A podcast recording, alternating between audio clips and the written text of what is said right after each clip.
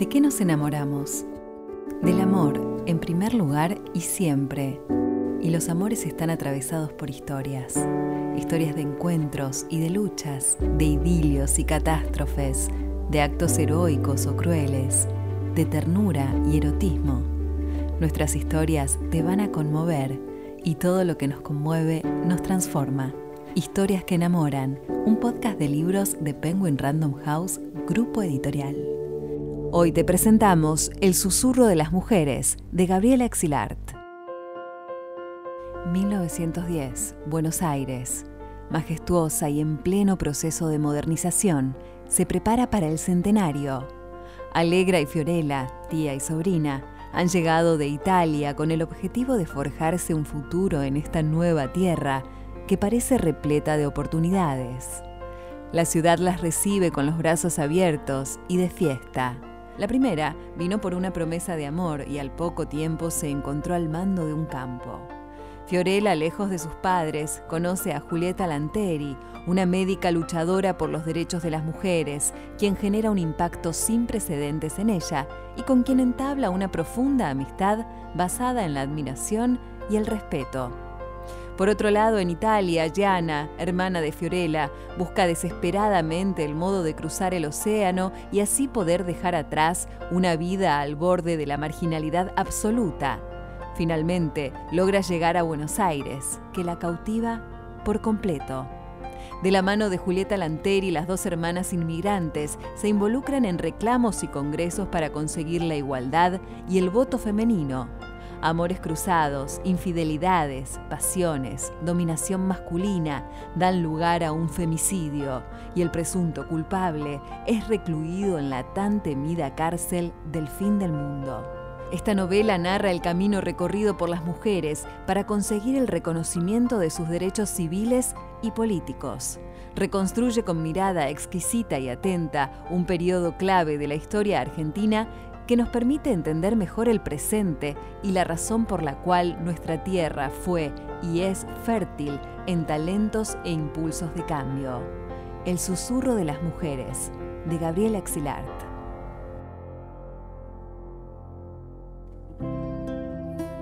Gabriela Exilarte es marplatense, trabaja como abogada, es docente universitaria y coordina talleres de escritura. Sus novelas echan luz sobre sucesos históricos poco conocidos de nuestro país y se interesan por temas sociales, viajando del pasado al presente con lenguaje claro y magnífica fluidez. En El susurro de las mujeres, los escenarios son dos, el de Buenos Aires de 1910 y Ushuaia en 1912 en la cárcel de Ushuaia. Para retratar los Buenos Aires de 1910 me documenté, por supuesto, con libros. Uno de ellos fue el libro de mi querido amigo Daniel Balmaceda. Y bueno, buscando fotos de época, vestuario, cambios culturales, eh, Buenos Aires brillante, mirando para Europa. Y para narrar todo lo que ocurre en la cárcel del fin del mundo, la cárcel de Ushuaia, sí, viajé a Ushuaia, recorrí la cárcel, fui al museo, tengo los libros del museo, me comuniqué con el director del museo también, quien me facilitó muchísima información. Así que todo lo que se cuenta sobre la cárcel de Ushuaia, esta cárcel del fin del mundo donde se maltrataba y se torturaba a los presos está textualmente retratado de testimonios y de datos de la época, ¿no? Un lugar muy fuerte, muy sórdido que conocí, pero a la vez que me sirvió muchísimo para alimentar las partes de la novela que transcurren en la cárcel. En las novelas de Gabriela aparecen mujeres fuertes que reclaman por sus derechos construyendo redes que han sido fundamentales para alcanzar las reivindicaciones que se consiguieron. Y este nuevo trabajo no es la excepción. El título del libro tiene una razón muy particular. El título El susurro de las mujeres viene a raíz de una frase de Rosa Montero que está en el inicio del libro, que es un epígrafe, que está al comienzo. Y, bueno, me pareció muy fuerte porque, bueno, las mujeres susurrando podemos llegar muy lejos.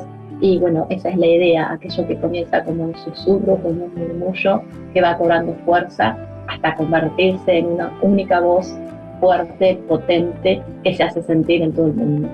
En esta historia aparece Julieta Lanteri, pionera en Argentina de la lucha por los derechos femeninos, figura que de alguna manera impulsó la escritura de esta novela. Bueno, la escritura de este libro la motivó una charla a la que asistí como alumna en el taller de historias de mujeres, mujeres en la historia, que coordina María del Carmen Valdés en el programa de adultos mayores de la Facultad de Ciencias de la Salud y Trabajo Social de la Universidad Nacional de Mar del Plata. Recuerdo que yo cursaba como alumna y ella en, esa clase nos empezó a hablar sobre Julieta Lanteri y todo lo que había luchado sobre los derechos de las mujeres, el voto, el derecho a estudiar, a ejercer, a, a enseñar. Y bueno, me enamoró, me enamoró su figura y dije, yo tengo que saber más sobre Julieta Lanteri y bueno, así nació la novela El susurro de las mujeres. Las protagonistas son mujeres muy distintas. Son italianas, inmigrantes. La tía Alegra, una figura que va creciendo a lo largo de la historia, eh, a quien vemos en principio como una vida triste y que va, va cobrando fuerza y va haciendo honor a su nombre para terminar ayornándose a la, a la época y a lo que están viviendo sus sobrinas, Gianni Fiorella. Fiorella, una chica joven con muchos sueños, obnubilada por la figura de Julieta Lanteri, se, suma a sus reclamos, se pega mucho a ella y quiere ser como ella, ¿no? Julieta Lanteri era una mujer de carácter fuerte, una mujer a la que no le importaban los prejuicios, el que. De hecho, se casó con un hombre de una clase social baja, un empleado mucho más joven que ella, predicaba sus ideas, su vida a un cajoncito en las esquinas, en la puerta de los teatros, en las plazas, buscaba convocatoria de manera ruidosa, por decirlo de alguna manera, y bueno, era una mujer pequeñita, pero con mucha fuerza, con mucho carácter y creyendo siempre en que sus reclamos eran válidos, ¿no? Una gran luchadora.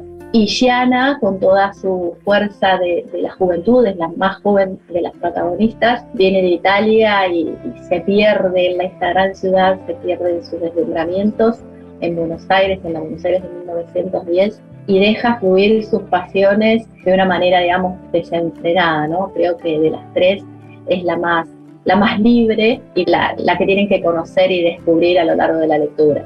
Una de las características de las novelas de Gabriela Exilart es justamente que no hay un solo protagonista, sino varios, y así como pasa con las mujeres, los protagonistas masculinos son muy diferentes entre sí. Hay uno de los mm, hombres que es muy machista, que no se ayorna a los reclamos de la época, a los cambios culturales de la época, y hay otro que sí, que, que acompaña la lucha de las mujeres.